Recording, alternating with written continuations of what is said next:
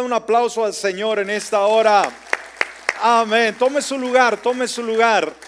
Como siempre le damos una calurosa bienvenida a la casa del Señor. Nos da gusto verle, a que usted hace el esfuerzo de venir aquí a la casa de Dios. De la misma manera saludamos a la iglesia en casa en esta hora, la iglesia Roca de los Siglos, todos los hermanos que en esta hora también nos están siguiendo a través de la transmisión. Ahí en casita les saludamos de una manera muy especial. De la misma manera saludamos a toda la gente linda que también está conectada en las redes sociales a través de YouTube. El Señor le bendiga eh, de una manera especial y también aquellos que nos ven a través de Facebook. De la misma forma, gracias por conectarse, gracias por compartir, gracias eh, por todo por todo lo que hacen en este momento. Y obviamente también saludamos a la gente linda que nos escucha a través de la radio en cualquier lugar, en cualquier país. En esta hora les saludamos. Bendiciones sobre su vida.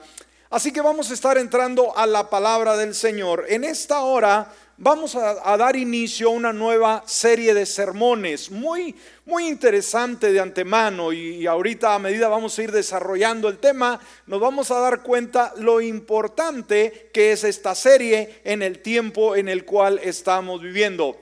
Le he titulado a la serie La muerte, una perspectiva bíblica. Amén. Ese es el nombre de la serie, La muerte, una perspectiva bíblica. ¿Qué significa?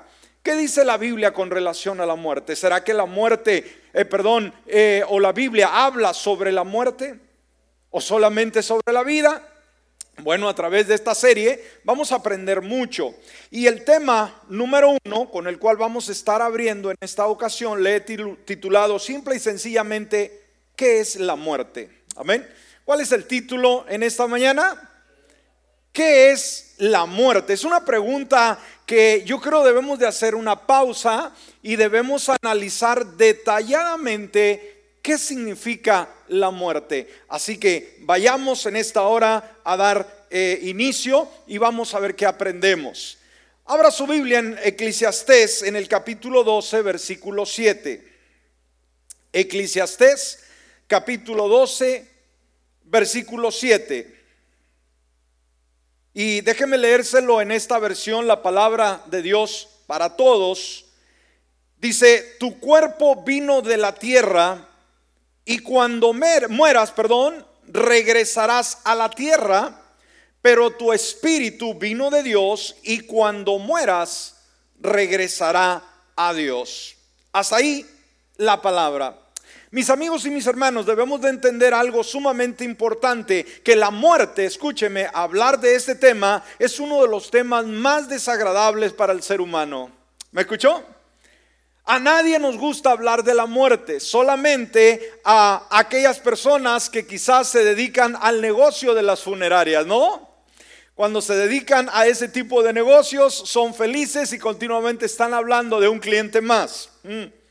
Generalmente no nos gusta, dijimos, hablar, ahondar sobre el tema, ni siquiera pensar en nuestra propia, propia muerte. Este autor, Woody Allen, dijo en una ocasión, no es que me asuste la muerte, es tan solo que no quiero estar ahí cuando suceda. Wow, ¿cómo la ve? No que me asuste la muerte, no le tengo miedo a la muerte, pero simplemente no quiero estar ahí cuando yo muera. No nos podemos escapar, ¿verdad? Entonces vemos la muerte, nos pensar en ella nos causa preocupación, temor en cuanto a nuestro bienestar. Además, nos recuerda la tristeza, eh, la soledad que hemos experimentado cuando un ser querido, un ser amado, ha pasado a la eternidad. Ahora, en las preguntas que tenemos con relación a la muerte, ¿Será que tiene la Biblia, la palabra de Dios, algunas respuestas con relación a este tema tan interesante?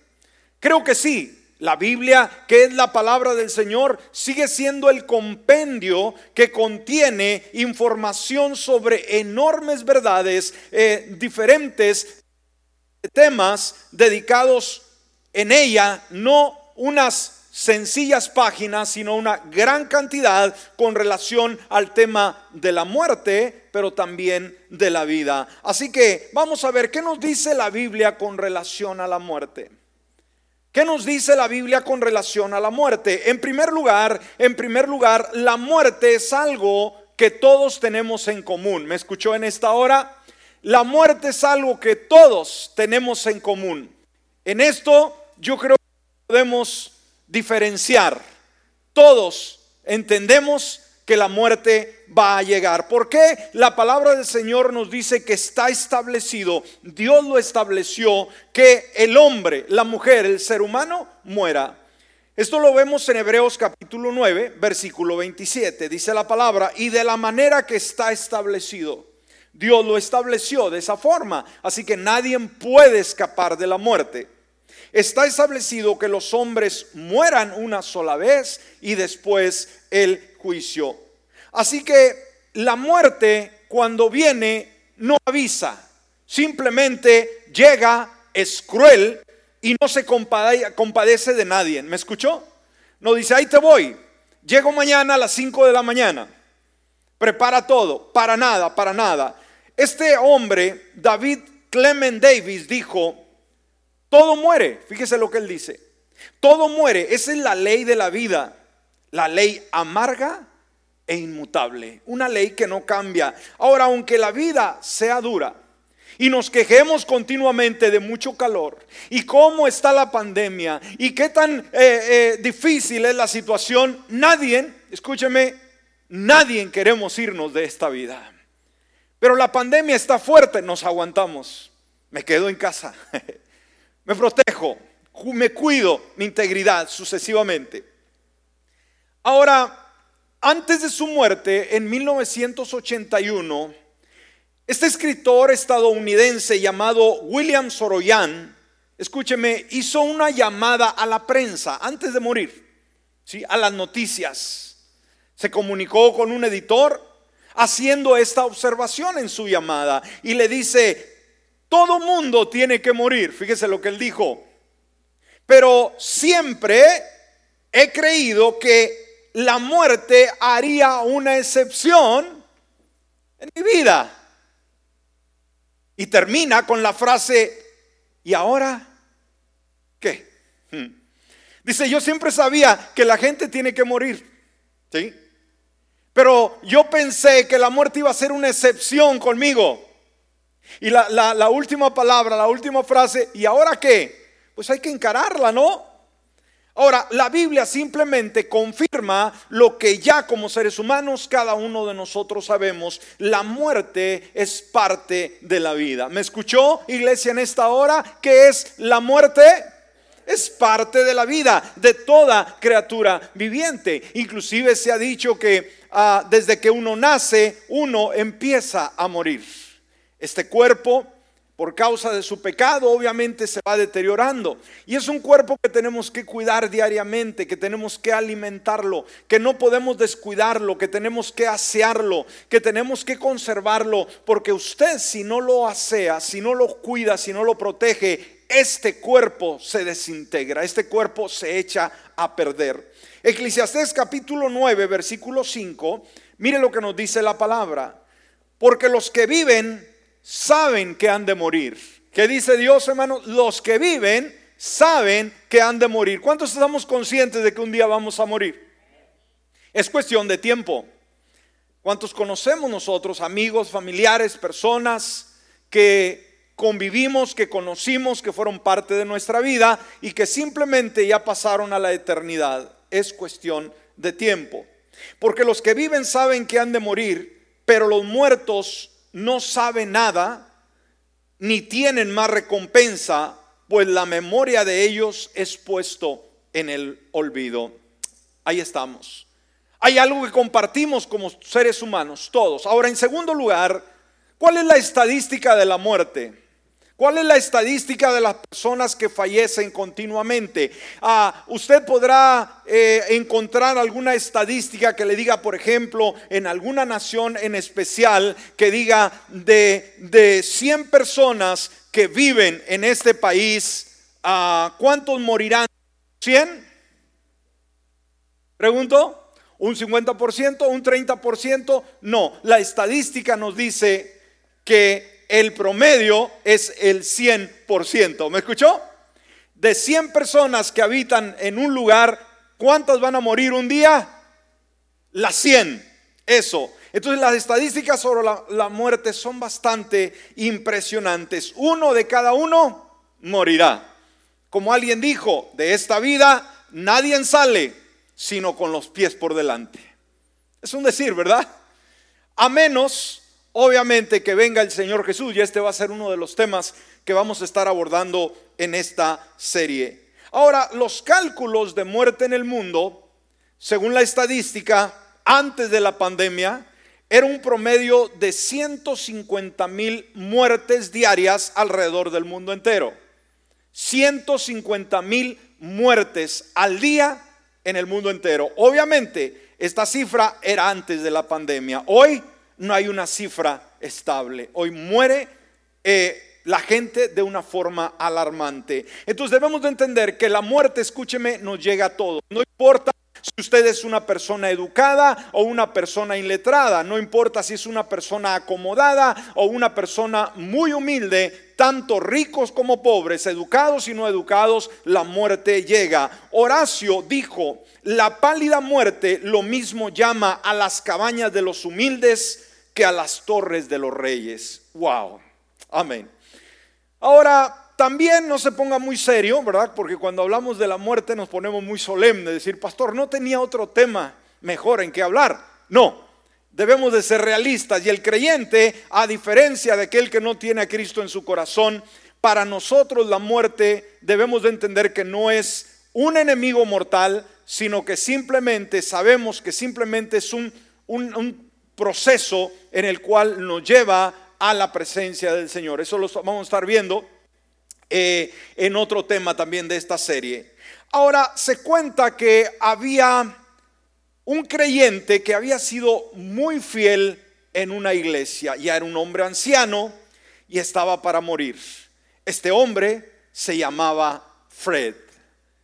Y la familia, para poder ya despedirlo en el hospital moribundo, le hablan a que el pastor vaya platique con él, haga una oración. Cuando llega al momento que se acerca a su cama, Fred inmediatamente empieza a hacer unos gestos en su rostro. El pastor dedujo que era el tiempo en que este anciano fiel al Señor estaba a punto de pasar eh, eh, de su vida a la eternidad. Así que él trataba de decir algo, no podía hablar por los problemas de salud. Así que el pastor inmediatamente saca un papel y una pluma y le dice que escriba lo último que él quiere escribir antes de morir. Aquel anciano con el poco movimiento que tiene, agarra el papel y escribe algo. En ese momento al entregárselo al pastor, aquel anciano muere. El pastor obviamente ya no le dio tiempo de ver el último escrito de este hombre que pasaba la eternidad agarra el papel, se lo pone en su saco y sale, obviamente.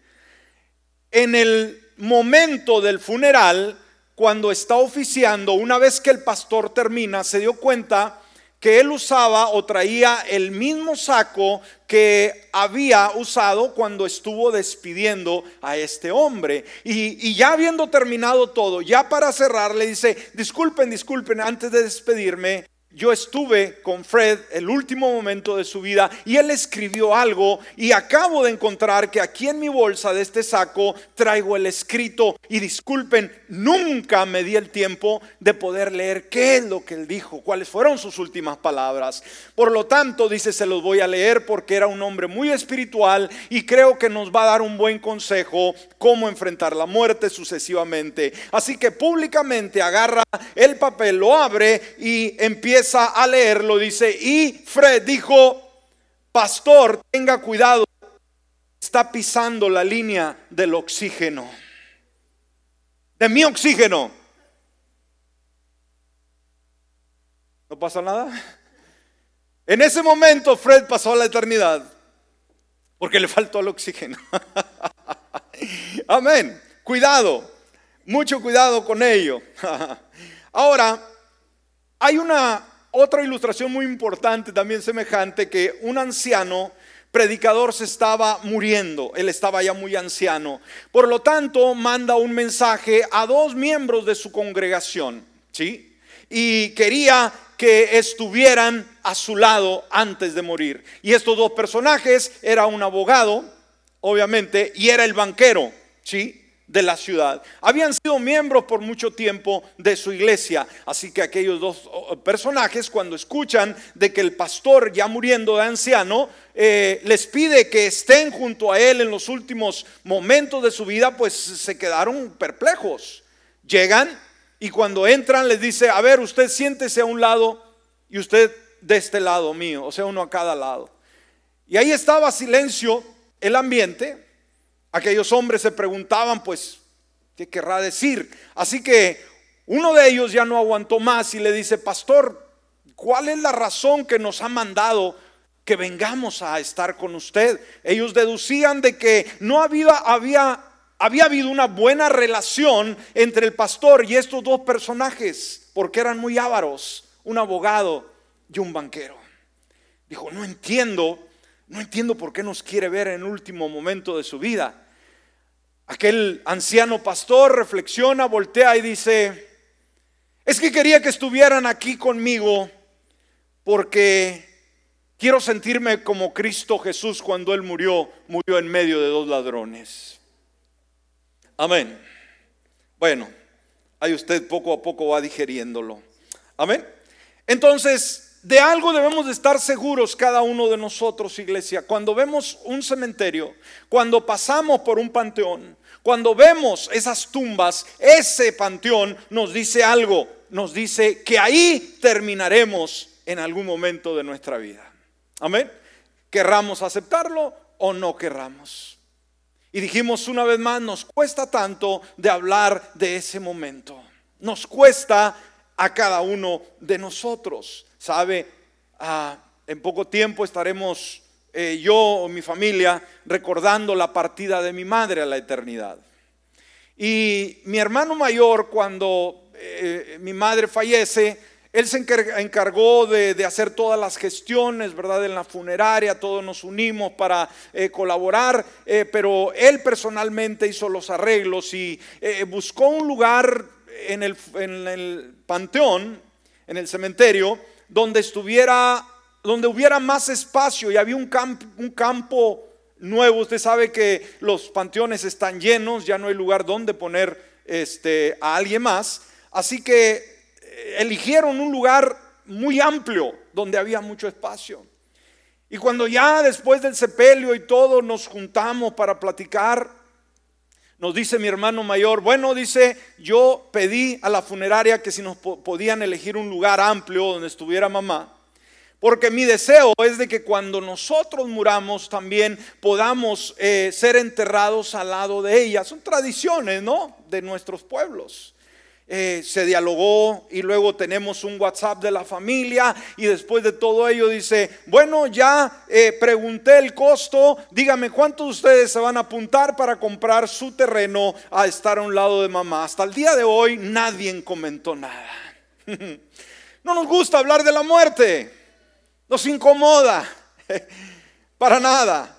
Ahora sabemos que es sabio hacer los preparativos, pero lo vamos dejando planeamos las vacaciones, planeamos un montón de cosas, pero no planeamos el día en el cual tenemos que partir.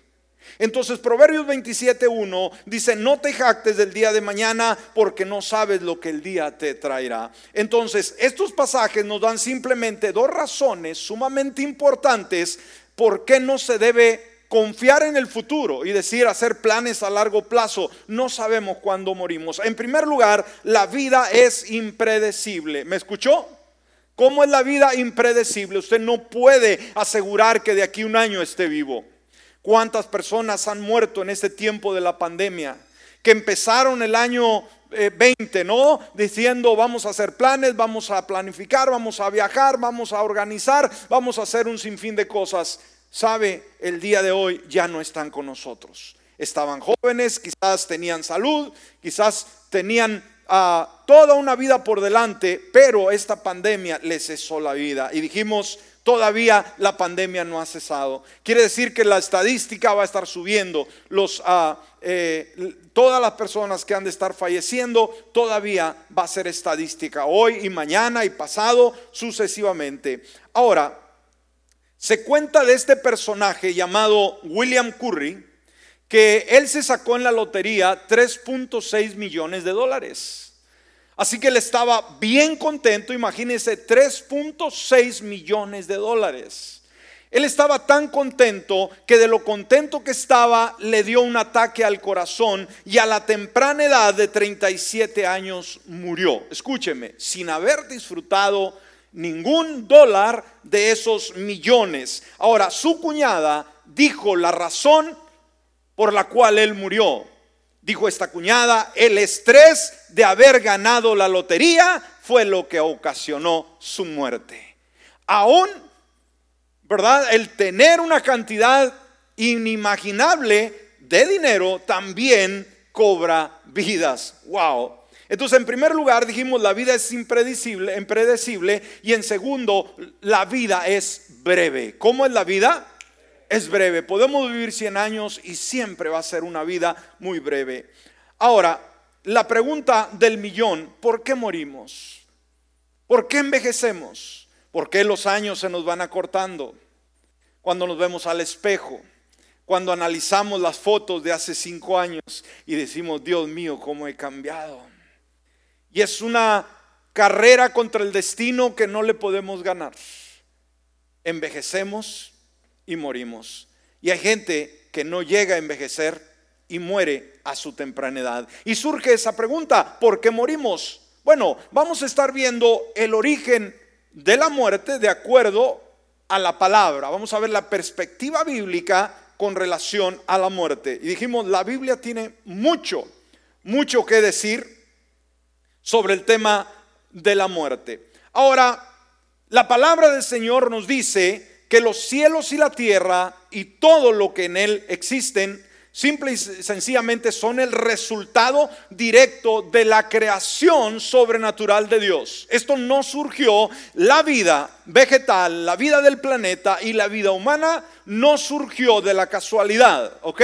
Los, la ciencia trata de probar a través de ah, teorías, a través de filosofías, que simplemente la vida surgió de un, el gran Big Bang, una explosión muy grande y de ahí surgimos. Para nada. La Biblia dice acerca de la creación cuando el Señor la hizo en el capítulo 1 de Génesis, versículo 31 en su primera parte.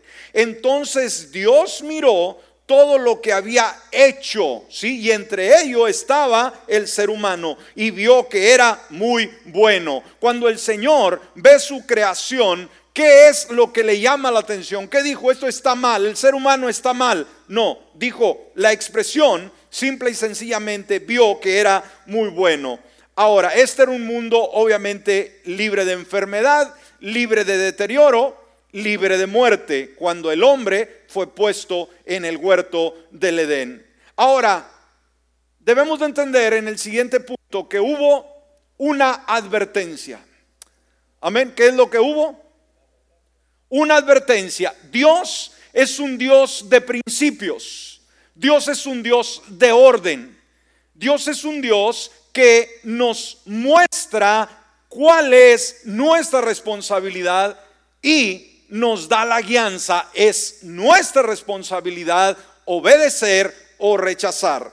Ahora, en la vida y en la comodidad que el hombre tenía, el Señor le reservó solamente una cosa, que no comieran del árbol del conocimiento del bien y del mal. ¿Me escuchó?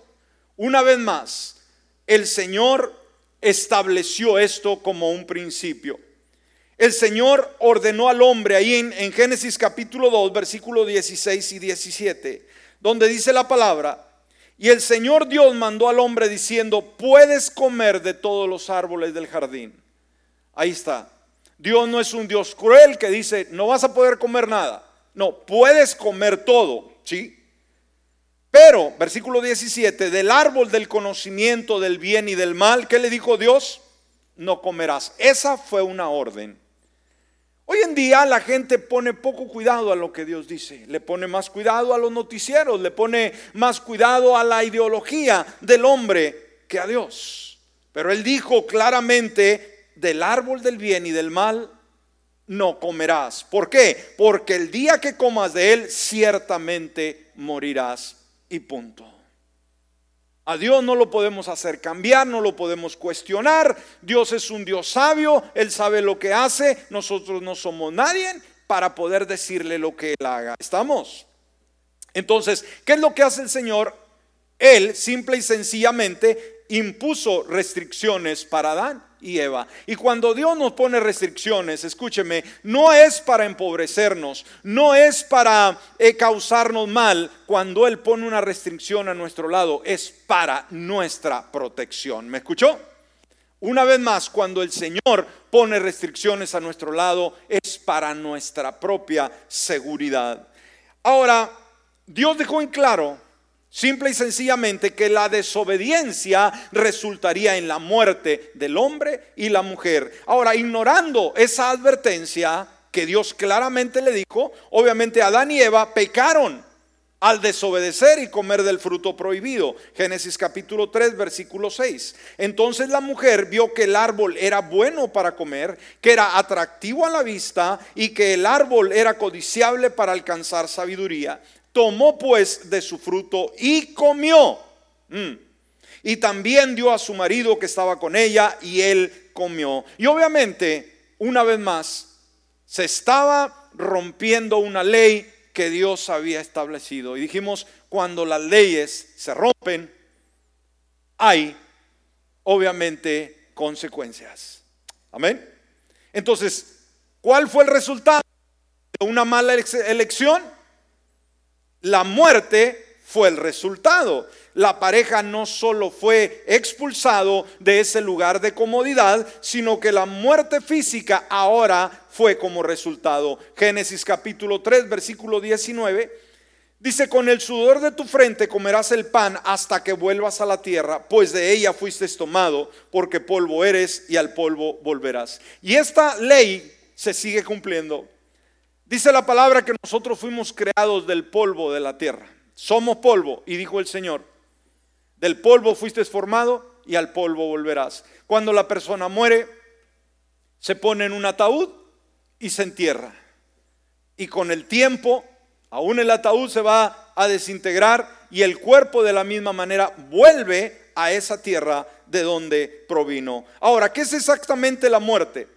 Desde el punto de vista físico, el punto de vista humano, la muerte es el cese, se detiene la vida biológica, todas las funciones del cuerpo, todas ellas cesan, ¿sí?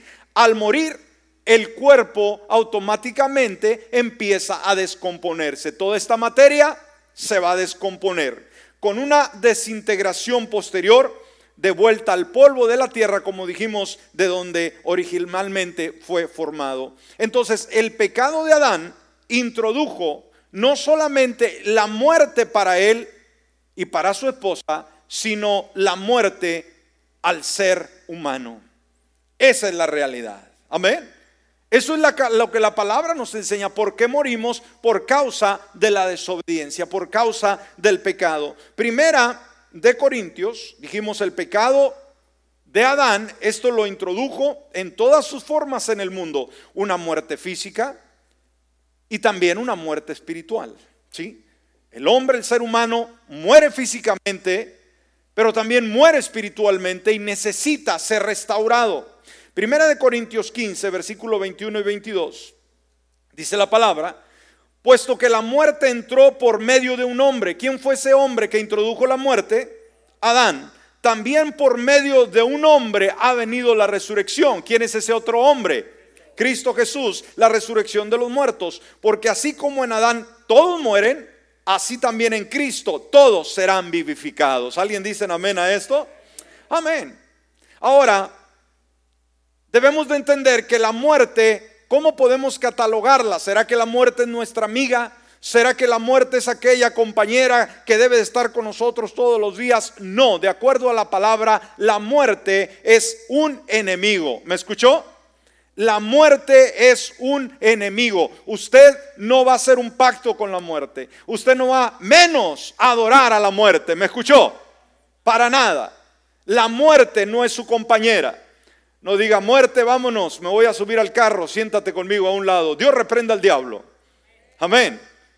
Y voy a salir, no sé si voy a regresar, muerte, ten cuidado conmigo. No, Usted encomiéndese al Señor porque Él es el que da vida. La muerte es un enemigo. Según la escritura, mis amigos y hermanos, la muerte no es realmente normal o natural. Escúcheme. Inicialmente la muerte no es normal o natural porque es un hecho, aunque es un hecho persistente en el género humano.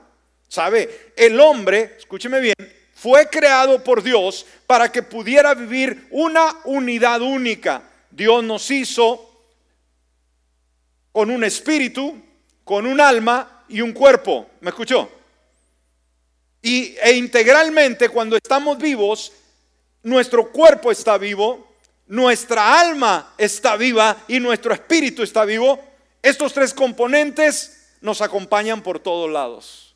Cuando la persona muere, hay una separación. Dijimos, cuando la persona muere, ¿qué sucede? Hay una separación.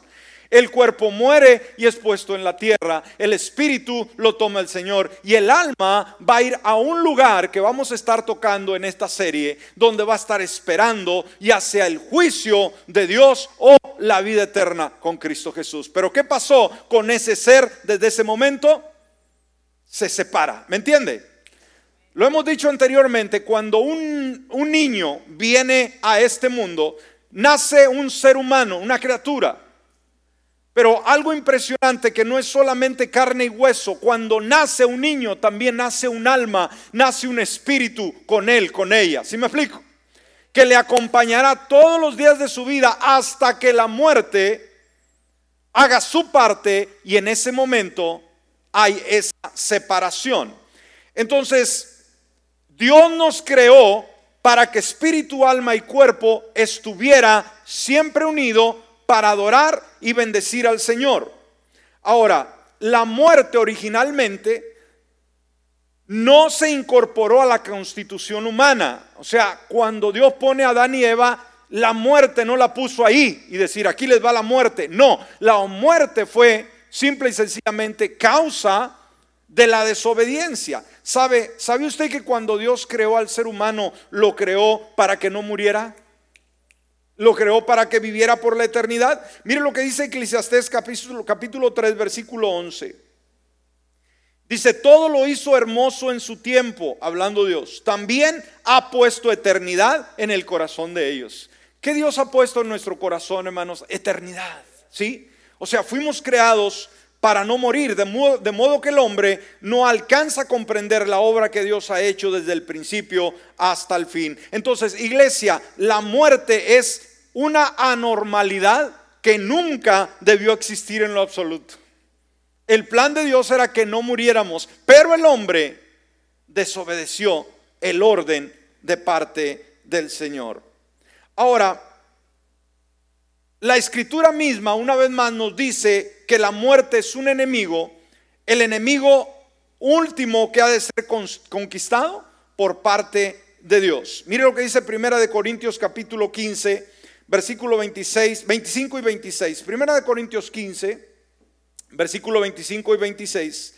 Dice, porque es necesario que Él reine hasta poner a todos sus enemigos debajo de sus pies, hablando de Jesús tiene que tener el control absoluto. Y mire lo que dice el versículo 26. El último enemigo que será destruido es la muerte. ¿Cómo, lo, cómo describe a la muerte? El último amigo dice, no, enemigo. El último enemigo que será destruido es la muerte. Entonces la muerte no es nuestro amigo. No se haga compadre de ella. ¿Ok? No nos quiere y nos anda buscando. Pero vamos a vivir bajo el cuidado del Señor. Ahora, la muerte es una condición de separación, como lo estamos hablando. Según la Biblia, solo hay dos tipos de muerte. Primero, hay una muerte física que todos entendemos. Y en segundo lugar, existe una muerte ah, espiritual eterna. Y esta es la separación ¿sí? eterna del espíritu humano de Dios. Ahora, cuando hay esa separación, como lo hemos estado mencionando, en la muerte, entonces la muerte debe preocuparnos, sí, ¿en qué sentido? ¿Cómo está nuestra vida, nuestra relación con Cristo Jesús? No vamos a vivir día con día en el temor de que a qué horas me muero. No, una vez más, no tenemos que pensar de esa manera, pero sí tenemos que analizar ¿Qué sucederá en ese día? ¿Cómo está nuestra relación con Dios? ¿Hemos hecho a Jesucristo el Señor de nuestra vida? ¿Le estamos eh, sirviendo o no? Hoy en día nuestra sociedad vive como si nunca hubiese de morir. ¿Me explico? La gente se burla de la muerte. ¿Sí? Y obviamente la muerte es un espíritu que lo ciega. Y mientras más jóvenes y hombres y mujeres estén poniéndose en la línea, no se dan cuenta que una vez que mueren, perderán no solamente su vida material física, sino que perderán también su eternidad de poder con Cristo Jesús. Esto es algo muy serio. Hay una oportunidad mientras nosotros tenemos vida. Una vez que la persona muere, dijimos, la muerte hace la diferencia. Una vez que la persona muere, ya no se pueden hacer más decisiones. Y vamos a hablar muy amplio sobre esto en los siguientes temas. No se lo pierda, por favor. Entonces la muerte física es la separación del cuerpo y esta no es buena, ya que por ella el hombre queda en un estado antinatural. Segunda de Corintios 5:4 dice, porque asimismo los que estamos en esta tienda, como describe la palabra, es como un tabernáculo, es como una carpa, el cuerpo es como una carpa. Los que estamos en esta tienda gemimos agobiados, pues no queremos ser desvestidos, sino vestidos para que lo mortal sea absorbido por la vida la vida eterna, una vida diferente. Y obviamente la muerte espiritual, dijimos, es la separación de Dios. No es buena, ya que esta define de una manera tajante a la separación eterna de Dios. Cuando una persona no hace sus preparativos para ir con el Señor. Ahora vamos a ver el último punto, con esto cerramos. En vista de lo que ya hemos hablado hasta este momento, esa es una realidad que exige, escúcheme, una preparación. Cuando hablamos de la muerte, no podemos solamente cruzarnos los brazos y decir que venga. Si usted está en Cristo, amén, que así sea. Pero si todavía usted, mi amigo, usted, mi amiga, no ha aceptado a Jesucristo como su Salvador personal, no juegue más con Dios ni con su eternidad, porque un día se presentará delante de Dios y será juzgado, juzgada de acuerdo a sus obras. Así que esto es una realidad que exige que preparación cuando dijimos hacemos planes para todo, pero no hacemos planes para el día de nuestra muerte, cómo estaremos con el Señor. Dios mismo no desea que nadie muera. En primer lugar, iglesia y amigos, mundo entero, damas y caballeros. Dios mismo no desea que nadie muera. ¿Estamos de acuerdo? Y ha hecho Él todo lo posible a este lado de la muerte. O sea, mientras tenemos vida, Él ha hecho lo imposible para que el mundo le conozca. Dios no ha cerrado caminos, no ha cerrado brechas. Aún la pandemia misma, escúcheme, es una oportunidad que Dios le está dando al hombre, al mundo entero, para que abra sus ojos, reflexione sobre la muerte y pueda librarse de la muerte eterna. ¿Me escuchó? Eh, dentro de los límites de su propio carácter, Él ha hecho todo lo posible y la condición humana para salvar a las personas. Mire lo que dice segunda de Pedro capítulo 3 versículo 9. Dice el Señor no tarda en cumplir sus promesas el Señor va a cumplir sus promesas a, su tiempo, según entienden algunos la tardanza. Hay algunos que dicen, pero Él no viene, son mentiras, nunca va a pasar nada. No, esta pandemia nos enseña que está más cerca que nunca. ¿Está conmigo? Más bien Él tiene paciencia para con ustedes, tiene paciencia con ustedes. ¿Cómo ve Dios al mundo, hermanos? Él podía destruirlo en cualquier momento, porque la desobediencia, el pecado ha llegado delante de la presencia. Pero ¿cómo ha sido Dios con el mundo y la sociedad? paciente. Él tiene paciencia con ustedes, fíjese, porque no quiere que nadie perezca. Dios no se alegra de ver los ataúdes, de ver las personas que mueren día con día. Eso no le trae la alegría porque eh, primordialmente ese no fue su plan y su deseo de ver muerte. Él no quiere que nadie perezca, por su lado contrario, que todos se arrepientan. Lo que sí quiere un arrepentimiento de ese estilo de vida sin Dios para que puedan tener esa vida. Es una invitación a creer en Jesucristo, el que nos lleva de muerte a vida. Una muerte espiritual, porque no tenemos que morir literalmente para que la gente pueda, esté muerta espiritualmente. La gente que no tiene a Cristo el día de hoy, discúlpeme, mi amigo, mi amiga, si usted no en su corazón, usted está muerta o muerto espiritualmente. Lo digo yo, no, lo dice la palabra.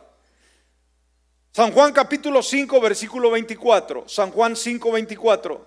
De cierto, de cierto les digo que el que oye mi palabra y cree al que me envió, tiene vida eterna. El tal no viene a condenación, sino que ha pasado de muerte a vida.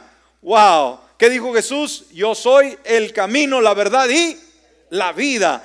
Y por último, hay que recibir su gracia, poder reinar en esa vida. Mire lo que dice Romanos 5:17. Si por, por la transgresión de un solo hombre reinó la muerte, o sea, Adán, con mayor razón los que reciben en abundancia la gracia, los que reciben como en abundancia, hay que recibir en abundancia la gracia. La gracia es el regalo de Dios. Amén. Y el don de la justicia reinarán en vida por medio de un solo hombre, Jesucristo. Démosle un aplauso al Señor. Mi amigo, mi amiga, el único que puede dar vida y vida en abundancia es Cristo Jesús. No se pierda esa oportunidad. Póngase de pie en esta hora y vamos a hablar con el Señor. Y en esta hora toda la gente que nos escucha a través de la radio, a través de las diferentes redes. Si usted todavía no tiene a Jesús, está en un peligro eterno. Piense en, en su muerte, un día nos llegará. La pregunta es, ¿está preparado? El único que puede librarlo de la muerte eterna y de la condenación es Cristo Jesús. Venga a Él el día de hoy. Todos cerremos nuestros ojos. Y usted repita después de mí si todavía no ha aceptado a Jesús como su Salvador personal. Y dígale, Padre Celestial, en esta hora abro la puerta de mi corazón y te invito a que tú vengas a mi vida. Reconozco que soy un pecador y que necesito tu misericordia. Ven a mi vida, perdona todos mis pecados, que yo quiero vivir para ti. Por Cristo Jesús. Amén y amén. Padre amado, en esta hora te damos gracias por tu palabra. ¿Qué es la muerte? Un tema que el día de hoy debemos de escucharlo con más frecuencia. En esta etapa de la vida que nos ha tocado estar a través de esta pandemia, cuando vemos los diferentes noticieros y que todos y cada uno de ellos nos habla de mortandad. Como nunca, todas estas circunstancias nos invitan a reflexionar sobre el valor de la vida. Cuánta gente engañada, cuánta gente bíblico, cuánta gente inclusive que quizás pueda sacar valor de su propio interior para enfrentar la muerte. Dice, no le tengo miedo a la muerte. El problema no es solamente decirlo y encararla. El problema es qué pasará después de la muerte. Hoy tanta gente está atemorizada. Día con día, minuto a minuto, infinidad de personas están pasando a la eternidad. Señor, en esta hora te pedimos tu misericordia. Te pedimos, Padre, que tengas misericordia de nuestro mundo. Un mundo que se revela continuamente contra ti. Un mundo cruel, un mundo difícil. Un mundo que solamente quiere vivir en comodidad y no le importa más. Señor, en los días que estamos viviendo, envía una palabra al mundo entero. Que tu gracia maravillosa, ese don maravilloso como es tu gracia, ese regalo de parte tuya, que venga nuestra sociedad el día de hoy y que el hombre, la mujer, el joven, la señorita pueda pensar en su eternidad. Hoy es el día de salvación. Mientras tenemos vida, tenemos oportunidad de decidir qué hacemos con ella. Si tú como creyente y has hecho al Señor tu Salvador, no debes de temer a la muerte. La muerte simplemente es la antesala que te servirá para poder pasar a un lugar donde estarás en la presencia del Señor. Pero si no tienes a Cristo en tu corazón, ten mucho cuidado, porque la muerte no es como muchos dicen, la muerte es simplemente nada, te mueres y no sabes nada. Tenga mucho cuidado, mi amigo y mi amiga, no siga las filosofías de la vida, del mundo.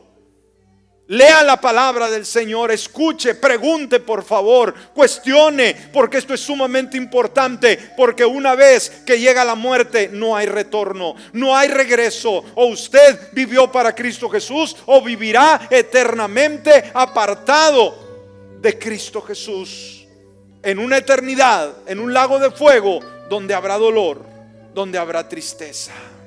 Piensa en su eternidad.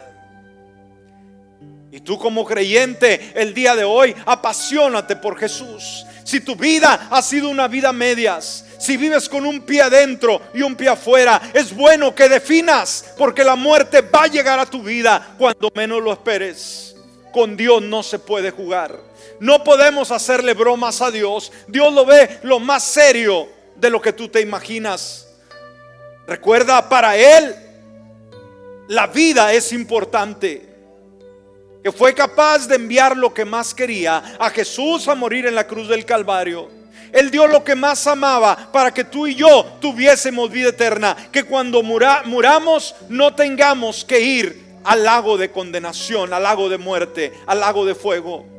No, sino que Él hizo ese puente para poder librarnos de la condenación eterna y poder estar con Él en gloria. Por eso vive agradecido cada día de tu vida. Vive agradeciéndole, vive feliz, disfruta la vida que Él te da. No vivas quejándote, no vivas continuamente trayendo quejas delante de Él. Y sabes, también cuéntale a otros, cuéntale a otras de la gracia de Dios. Cuéntale a otros lo que el Señor ha hecho en tu vida por Cristo Jesús. Te damos gracias, dale gracias en esta hora.